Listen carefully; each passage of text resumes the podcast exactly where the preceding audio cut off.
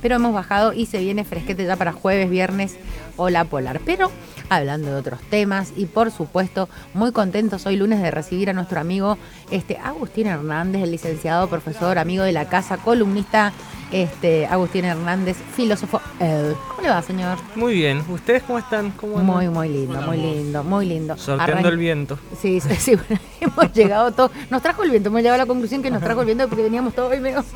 Con hojas. Sí, sí, un poco de tierra, sí, sí pero este, contentos de otra vez estar al aire de la gente arriba y bueno, con un montón de información y cosas lindas que siempre tenemos con, de nuestros columnistas. Contanos hoy Agus, ¿qué trajimos para charlotear? Bueno, hoy mm, eh, voy a romper un poquito la estructura porque acá, bueno, los chicos me ven, siempre vengo con el cuadernito, con las notas. Hoy no, eh, hoy me he venido mm, como Dios me trajo al mundo, en contra de mi voluntad, y sin cuadernos. Que la gente, claro, sin cuadernos, sin cuadernos, pero con ropa, le decimos a la gente, vino... Mencionar en contra de la voluntad de uno. Es, muy importante aclararlo. Entenderlo em, también. Entenderlo también. Ay, mira, ahí como diciendo de una. Tienes razón.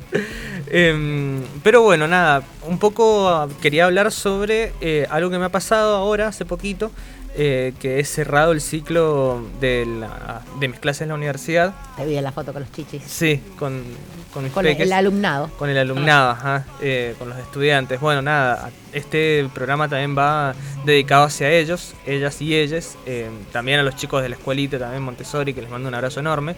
No creo que me estén escuchando, pero sé que formación para la vida del trabajo, que la materia que doy yo es la materia favorita de ellos, porque si no los desapruebo. Así que bueno. no, mentira. Pero mm, antes de arrancar quería enviar un pequeño saludo eh, y mucha fuerza a mm, la gente que está luchando en Jujuy. Eh, sepan que más allá de cualquier tinte político, al menos desde la filosofía entendemos que la represión nunca es la opción para eh, dialogar y para también negociar situaciones gubernamentales y situaciones del pueblo, ¿no? Así que me despido con este pequeño saludito de Emiliano Zapata, eh, gran revolucionario mexicano, que dice que si no hay paz para el pueblo, que no haya orden para el gobierno. Así que, bueno, nada, abrazo fuerte a la gente que está peleando y a todos los docentes que, que están haciendo fuerza acá también, me incluyo en la lucha eh, porque bueno, un poco la educación se trata de eso. Hoy vamos a hablar de la educación, eh, que la educación, bueno, justamente se trata como un acto también de apostar hacia una transformación desde un lugar que es, digamos, conocido, pero a la vez también un lugar en el cual se abre el espacio para la discusión y el conocimiento, ¿no? Total. Pensemos que en la antigua Grecia, quien quería ser educado, eh, una de las mayores escuelas que salen en la antigua Grecia desde la filosofía es la mm, Academia de Platón o el Liceo de Aristóteles. Eh, para entrar uno ya tenía que venir con un bagaje bastante fuerte, o sea, tenía que saber de música, de geometría, aritmética, gimnasia, matemática, eh, y ahí uno rindiendo esa evaluación es como para entrar a alguna escuela como un nivelatorio. Sí, un nivelatorio similar a los que hacen ahora para entrar a la escuela de la universidad. Bueno, no tan complicado, pero bueno, se tomaba eso y ahí se entraba a estudiar, bueno, con grandes filósofos de la antigüedad, entre ellos Platón. Eh, no para menos, ¿no? Pero ¿qué pasa? Lo que demuestra la educación en la, en la, antigüedad de Grecia y en la época medieval es que la educación no es para todos, sino que uno tenía que traer ya un bagaje eh, bastante fuerte y es bastante clasista la, educación en ese sentido. Eh, justamente ¿por qué? Porque uno si podía acceder a la educación, podía acceder al saber. ¿no? Entonces, eh, no cualquiera podía conocer la palabra e inclusive también la interpretación de los textos, que es lo que se hace mayormente en la época medieval. Eh, ese trabajo hermenéutico del que hablamos el otro día. Eh, entonces, bueno, uno cuando empieza a, tener contacto con el saber, empieza a ver el mundo de otra manera, empieza a ver ciertas disposiciones y demás, en las cuales, bueno, no está a veces muy bueno que se den, o que la gente lo sepa, digamos, ¿no? Una de las preguntas que yo siempre le hago a mis alumnos eh, cuando arrancamos la primera clase, tanto en la escuelita como en la universidad, que lo voy a seguir haciendo, es ¿por qué estudiar filosofía? ¿no? Eh, a sabiendas de que la filosofía es una materia que está siendo muy relegada por el ámbito educativo, em, como también la mayoría de las ciencias sociales, pero la filosofía sobre todo está siendo como muy apaleada. ¿Por qué vos pensás que puede ser eso?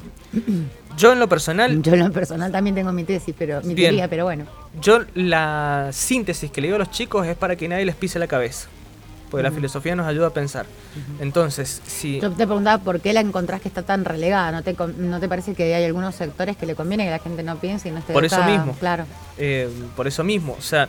Yo creo que es una de las materias que ahora hay que... Eso y educación en valores son cosas que hay que tenerlas como prioritarias. Sí, sí, sí, tal cual. No solamente por eso, Anita, sino también por el hecho de que mm, al estar tan bombardeados con eh, con cuestiones tan eróticas, ¿no? Como las, eh, las plataformas de stream, eh, la comida, las publicidades, bueno, en, comunicación se ve mucho más. al recibir tantas pulsiones satisfactorias, el ser humano no tiene tiempo para pensar, para relegarse un momento. Sí, queda el cerebro anestesiado, obviamente. Tal cual. Antes estaba leyendo el otro día una imagen que se jugaba un poco como meme, pero bueno, no, no tanto, porque termina siendo como bastante impactante que decía que antes el, Internet era el escape a la sociedad y ahora la naturaleza es el escape al Internet, ¿no? Eh, el escape a toda esta vorágine que nos termina chupando. El problema es dónde entra la educación en todo esto, ¿no? Eh, hay una frase muy bonita que escribe un filósofo que se llama Adorno, perdón, Max Horkheimer, porque el otro es Theodor Adorno. Eh, Max Horkheimer que dice mm, eh, el texto se llama La función social de la filosofía. Y el texto termina, ese pequeño ensayo termina diciendo la función de la filosofía es hacer constructivo lo destructivo. Perfecto. Sí, entonces bueno, la educación entra acá como un ámbito en el cual hay que construir. Hay que construir. Reconstruir. Y deconstruir también. Eh, estaba viendo ahora una entrevista que le hacían a Paulo Freire. Paulo Freire, uno de los grandes pedagogos del siglo XX. Eh, brasileño, que él habla justamente de esta, este tipo de educación bancaria, que es la que se da mayormente en las escuelas. Freire entendía que la educación lo que hace es reproducir los modelos del capitalismo dentro del aula. Exacto. Eh, así como tenemos el bullying, tenemos los famosos buchones, ¿no? Que terminan actuando un poco ¿Quiénes son los exitosos, los populares? Tal cual, los, meritocráticos, ¿no? Eh, a quien le va bien en la escuela, bueno, le dan la bandera y al que le va mal, listo, queda relegado o queda castigado también pero lo que se pregunta Freire es por qué sucede eso o qué hay detrás de todas esas cuestiones, de esas dinámicas de poder que se generan dentro del aula. Eh, ¿Qué pasa también con el docente? Porque ahí está también uno de los grandes temas. Em, si bien los dos puntos de tensión más importantes para analizar la educación es el docente y el alumnado, los estudiantes, muchas de las cosas recaen en el docente porque el docente es el punto medio de todo, ¿sí? es donde todo confluye, es donde se tiene que poner frente al aula para transponer el conocimiento, pero es también quien termina siendo de nexo frente a, eh, digamos, el currículum o, digamos, los, em, las estructuras que propone el gobierno ante la práctica educativa. Exacto. Eh, es decir, lo que tiene que acatar un docente a la hora de dar clases. Sí, una educación de 1810 más o menos. Sí, tal Porque hoy directamente yo creo que es una de las cosas que también desarma a la educación, en este caso a la persona que educa, es el docente, que además tiene que ser psicólogo. Tal cual. Porque muchas veces, este, bueno, que lo eduquen en la escuela, bueno, que se haga cargo de la escuela, ¿viste? también está eso de, de los padres, hacerse cargo de ese lugar, que pretende que la escuela solucione todo y tiene que haber una educación que parte de la casa el docente impartirá otro tipo de educación, pero tampoco puede correr con todo el peso de la DGE, la, misma escuela que tiene su dirección, y a su vez la presión tanto de la familia y de los chicos que como que tampoco lo ven como una autoridad. Sí, sí, totalmente. Que creo que también tienen que ver con los contenidos que ya no, no suman en las nuevas generaciones. Eso también es un análisis profundo que en algún momento se va a tener que hacer, este, pero uno escucha comentarios de los más chiquitos y este, de la familia, de distintos lugares, y vos decís, ¿y esto para qué? o sea, no, no, no entienden, ya no va con su vida, entonces creo que en algún momento van a querer hacer algunos tipos de, estos ajustes pedagógicos, ¿no? Sí, sí, totalmente. Bueno, una de las cosas que también pecha mucho a la hora de dar clases, eh, más allá de lo monetario y demás, es el hecho justamente de qué es lo que se da y cómo se da. Claro, cómo, el cómo me parece que es un tema. Em, es muy importante, dice Freire, el hecho de darle lugar al respeto hacia el otro, ¿no? ¿Por qué? Porque dice, el, el docente, eh, dice Freire, que lo dice muy parecido a lo que decías recién vos, Anita, es em, una especie de psicoanalista dentro del aula, ¿no? Eh, es aquel que tiene la capacidad de tocar los miedos, pero además de tocar los miedos, es eh, quien tiene que respetar los deseos y los sueños del alumno, ¿no? Y también respetar esos miedos y respetar lo demás. ¿Por qué? Porque, claro, el alumno es un otro. Acá Adria, mm, nuestro querido operador, ha dado un, eh, un puntapié que lo, lo voy a leer, permiso, Adri. Dice, pistantrofobia. Pistantrofobia, sí. Miedo a volver a confiar en las personas debido a experiencias negativas en el pasado. Bueno, sí, Adri, tenés razón. Eso sucede muchísimo y me sucedió mucho este año con filosofía, porque mm, yo les preguntaba a los chicos qué esperan de la materia, y bien empecé a cursar, y todos me decían un bodrio. Ah, bien, claro. ¿Por qué? Por cómo se dio, ¿no? Eh, no solamente eso, sino que además se esperaban también que dentro del aula y dentro de la universidad ellos sean el número, ellos sean alguien que eh, no, se, eh, no se sepan los nombres, no le interesan lo que le está pasando y demás. Y mm, un poco, tal vez por la manera pedagógica en la que yo tengo de impartir mis clases de ahora hasta que me muera, eh, que también lo ven acá con ustedes, eh, lo vemos acá con ustedes, es a través de la empatía y el cariño. ¿no? Sí, totalmente. Una de las frases que dice Freire, Freire en esa entrevista que me marcó muchísimo es, no se puede enseñar a amar si no es amando. ¿Sí?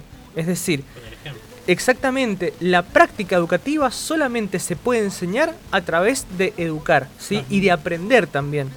Eh, quienes me conocen sabrán que en mi brazo derecho, en el antebrazo en realidad, tengo un tatuaje en latín que dice Docendo discimus. Es una frase de Séneca eh, que dice enseñando aprendemos. Una de las cosas que yo siempre le digo a mis, a mis chicos eh, es que yo también vengo a aprender de ellos. Y en, de hecho en las clases universitarias, perdón que me esté escuchando señores doctores, pero me han corregido desde errores de ortografía hasta cosas que me dicen, che, profe, mire, acá en el texto dice tal cosa, usted está diciendo otra, que me parece bárbaro por dos cosas. Primero, porque sigo aprendiendo, y segundo, porque les digo, es la manera que yo sé que ustedes están compenetrados con el texto, con la clase. Claro, nos sale el orgullo. Aparte, a ver, hay una realidad. Em, el tema de los exámenes, yo los detesto los exámenes, sépanlo, todos mis colegas sepan que texto los exámenes finales, parciales y demás, porque ahí no se define el conocimiento. Eh, entiendo que el conocimiento se define y se construye a partir del hábito educativo y no a partir de una planilla o de una hoja que uno puede estudiarse de memoria las cosas, escupirlas y después que no les quede nada. Yo soy más del conocimiento significativo que se plantea en la pedagogía, que es el conocimiento del cual nos sirve para algo y que nos construye y nos determina. ¿no? Eh, la idea de la educación es justamente eso, plantear estrategias de ejercicio del poder, pero estrategias de ejercicio del poder en el cual el otro pueda seguir creciendo. ¿no? La idea de, un buen docente, al menos para mí, es la idea de que el docente tenga la capacidad de encender la mecha para que el alumno tenga el deseo de conocer. Em, ojo, algunos tal vez oyentes me dirán, bueno, pero por ejemplo, hay muchos chicos que no les interesa aprender ahí está el problema. Realmente no les interesa o no se están generando los espacios necesarios para que ese chico o la temática, pueda o quiera aprender. ¿Hay materias que son un bodrio? Sí, lo son. Porque hay un millón de inteligencias y hay algunos que se sienten más afines con otra. Bueno, bárbaro. Pero eso no quita el hecho de que el aula sea un espacio de contención para que el saber circunde, para que ese saber pueda construirse desde otro punto de vista y que nosotros docentes tengamos la capacidad de ser actores pasivos en la construcción del conocimiento. ¿Y por qué pasivos? Porque justamente nosotros lo que hacemos es tejer el complexo de las mentes que están nutriéndose, ¿no? Porque también nosotros estamos siendo estudiados por ellos. Sí, totalmente, totalmente. Me parece que sí, porque uno por ahí escucha a los chicos y, y tienen le, sacan la radiografía a los docentes en dos minutos. Sí, la sensibilidad, este, inmediatamente, no, con tal no, porque es mala onda. Chao. Y ya se cierran el conocimiento, ¿viste? No es que van mucho más allá. Tal cual. Son emocionales en un 100. Sí, no, y no solamente eso, sino también ahí entra otra cuestión que quería hablar, que es el tema del respeto, ¿no? Eh, muchos docentes nos han enseñado que el tema del respeto se tiene que adquirir a través de la violencia. ¿No? Es decir, de pararse frente a la clase, de imponerse, eh, de ser autoritario, ¿no? De generar miedo al otro. Eh, que está bien, el respeto se obtiene, pero se arrebata en ese sentido. Eh, a mí en lo personal lo que intento hacer es ganarme el respeto de, mis alumnos y alumnas en base a justamente respetarlos a ellos en su interioridad y su integridad, ¿no? Porque ahí se genera otra cuestión, otro lazo que es más importante que es la lealtad. Claro. ¿sí? Entonces, por ejemplo, no sé, pongo un caso, si yo a mis chicos, por ejemplo, en la universidad que tenía 90 alumnos, les- a uno solo le decía, chicos, por favor hagan silencio, los demás hacían el Sí, silencio sí, sepulcral. Eh, no, no era necesario levantar la voz y putearlo y nada por el estilo. A los chicos de la escuela también. Y eso que el- mis niños de la escuela no sé qué les pasa, que le ponen al pollo. Porque tienen 17 años, miden 2 metros, son enormes, con una voz más gruesa que caño de PVC. Están en pleno cambio Sí, este, tremendo, a pero- los Los adultos. transgénicos han hecho estragos en Mal, la pero- generación porque están cada vez más grandotes. Es impresionante, es impresionante. Pero bueno, lo que tienen de grande lo tienen de amoroso esos niños. Y. mm, Bueno, por ejemplo, les digo, chicos, por favor, pueden dejar el teléfono. Los chicos lo dejan porque hay un respeto ante Claro. ellos. Em, Sí, son momentos. Son momentos. Son momentos en que saben que se puede estar en confianza, joder y demás. Y otro momento en el cual hay que prestar atención porque es parte también de la gimnasia de la escuela. Sí, tal cual, pero inclusive también porque está esa confidencialidad que tenemos Claro. entre nosotros, decir, bueno, está el profe que le tenemos cierto afecto, bueno, vamos a hacer la gauchada, cinco minutos, vamos a dejar el teléfono, eh, porque también hay que entender que los niños no son salvajes. ¿No? Y eso es muy importante que lo sepan. Si hay algún profesor o profesora que me esté escuchando, los niños no son salvajes, son seres humanos. Y si nos piden las cosas como seres humanos, vamos a responder como seres humanos. Exacto. Y si nos tratan como salvajes, bueno, responderemos como salvajes. Y ahí vamos a ver quién gana. Claro, claro. claro. ¿no? Porque hay que entender algo, si lo ponemos ya en una estrategia de guerra, que es como lo, lo proponen muchos docentes, sepan que el, el alumnado siempre va a ganar, porque son más y porque no tienen nada que perder. Acá nos llegan mensajitos, aportes, en este caso de Laurita, dice, lástima que no todos los profes son como el Agu, vos, porque no lo conoces Laurita, el último profesor. Estaba mintiendo todo lo que dice. No, pero hablando en serio, dice, pocos permiten que un alumno los corrija, eso es muy cierto.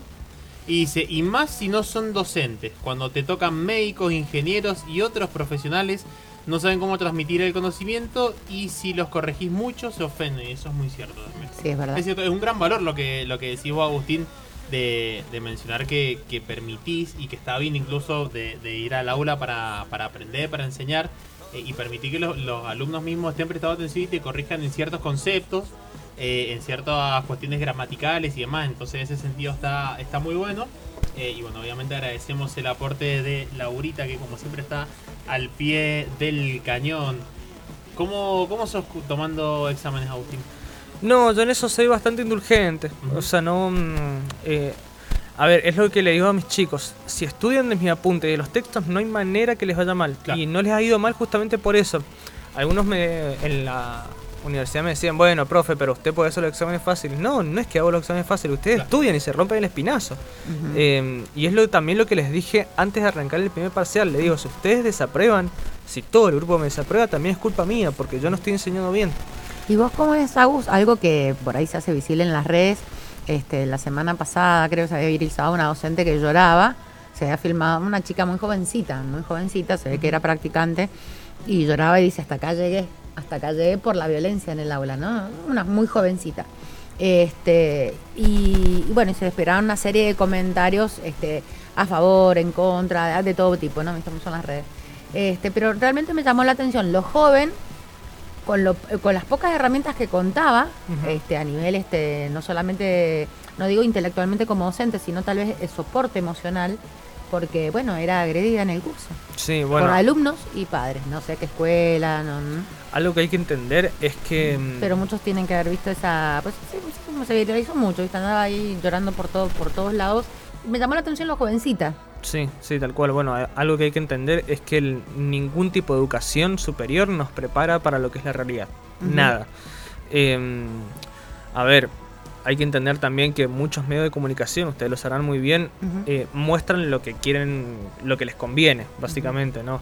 Entonces, también hay que ver el caso. También, eh, no, no quiero hacer apología de esto porque No, sí, no, no. seguramente hay grupos de alumnos que pueden ser súper revoltosos y que realmente es muy difícil manejarlos, pero bueno, em, también hay que ver las estrategias de esa docente y ver también con lo que ha lidiado. Hay grupos eh, de alumnos que realmente son un desafío total y que bueno, cuesta, pero bueno, es cuestión de la creatividad del docente. Eso te iba a decir, ¿qué condimentos vos le pondrías a una situación así? Ir por el lado de la creatividad, trabajar este a través del juego, porque viste, cuando hay tanto este calor, tanta energía en un aula, por ahí, este, por ahí, ¿qué, qué, qué recomendás? Aparte de lo que dijiste de ponerte como un igual también, ¿no? Desde el lugar de, de la empatía. Bueno, una de las cosas es mostrarme como humano y no como profesor. O sea, llega- yo siempre llego al aula y una de las cosas que me dijeron todos mis alumnos de la tanto de la facu como de la escuelita es que siempre entro al aula y les pregunto cómo están. Perfecto. Pero claro, o sea, o sea, son seres humanos, tienen vida. Claro, tienen vida, saber cómo están, qué les ha pasado en la semana, si tienen algo que contar, bueno, que se los, que lo puedan debatir ahí en clase, no hay problema. Eh, eso por un lado. Y por el otro, eh, el hecho eso de preguntar qué es lo que los lleva a la violencia, ¿no? Conocerlos. Pues yo creo que si les dan la posibilidad de que eh, podamos saber qué es lo que les sucede a los niños dentro del aula y por qué son lo que son, bueno, las cosas pueden cambiar. Pero bueno, ahí está el tema de la contención y de dar un lugar a que el otro pueda ser escuchado. Acá nos Exactamente. un mensaje preguntando si todavía sirve el sistema Montessori. Sí, de hecho yo estoy dando clases en la escuela Montessori. Cada así vez que, más. mm, Ujú. eh, Cada vez más porque es algo que iguala, acerca. Sí. este, justamente profundiza en las relaciones personales, prestar atención al individuo, yo creo que cada vez más. Sí, sí, sí, es hermoso. Eh, aparte es re lindo eh, cómo se empieza a generar el diálogo. Uno, por ejemplo, eh, me pasaba el otro día que me fueron a, eh, a presenciar mi clase, bueno, para mejorar algunas cositas y demás. Eh, que ah, yo no soy mucho de dar contenido, ni de dictar, ni de nada, sino de, mm, de ponerme a hablar con los pibes eh, sobre los temas que tengo que dar, claramente, tampoco me voy por las ramas. Pero es impresionante las Abrir los un aportes, espacio de sí escucha. Los aportes que en esos niños no dejan corto a cualquier filósofo. O sea, no- Exactamente. no, tienen nada que, eh, que envidiarle a nadie. Bueno, y por último, ya para cerrar esto, que se nos está yendo la horita, em, una frase de Lina Bodoc que dice: La educación es un acto de justicia. Total. Totalmente, con eso nos quedamos. A mí me encantó. Y este, así que nosotros, bueno, re- agradecerte muchísimo. Siempre. Total, vienen, siempre vienen estas reflexiones, así que empatía, creatividad y a darse cuenta que esos chiquitos o grandes adolescentes este, en algún momento lo fuimos y que necesitas que te escuchen. A veces sentirse escuchado es fundamental. Así que, bueno, muchísimas gracias, Agus. ¿ah? A Y ustedes. acá también nos llega mensaje que nos dicen qué lindo escucharlos. Estoy estudiando docencia y es lo que nos están enseñando. Y la verdad es que, que es hermoso esta manera de enseñar. Soy Iván y les mando un saludazo. Así que bueno, Gracias, besos abrazo un grande. a. Muchísimas gracias por sintonizar. Y bueno, ya lo saben, cada dos semanas tenemos la columna de filosofía para todo público, justamente con temáticas eh, que están también en la cotidianidad, así como Y también lo aquellas pueden que seguir a pasan- Laus. Exactamente. ¿En dónde y cómo apareces, Agustín? En Instagram como Hijes de la Filosofía o en Spotify como Filosofía para todo público, que ahí voy subiendo los programitas de radio para que lo puedan volver a escuchar o que los escuchen si no han llegado a la hora del programa. Ahí tenés Vani también para escucharlo y seguirlo porque es interesantísimo. Bueno, nosotros agradecerte muchísimo a vos que siempre seguimos aprendiendo, porque aprender es toda la vida, aprender. O sea, Es no aprendes en el lapso, viste, universitario o escolar o demás. Aprendes toda la vida y hay que tener la mente abierta para eso, que también le llaman neuroplasticidad, viste, para no estar, no estar bizcochota, viste, no. Lo digo por mira, mira para dónde miraba yo. Bueno, chicos, nos vemos entonces mañana. Exactamente, mañana. ¿Terminó el sonda o no? 10:40. Terminó, parece que Terminó terminó. el sonda, ya no se mueve. Veremos, veremos. está. con el fresquete. Nos vemos mañana. Ha sido un lunes eh, genial. Y bueno, hasta mañana será. Nos reencontramos en la 103.1.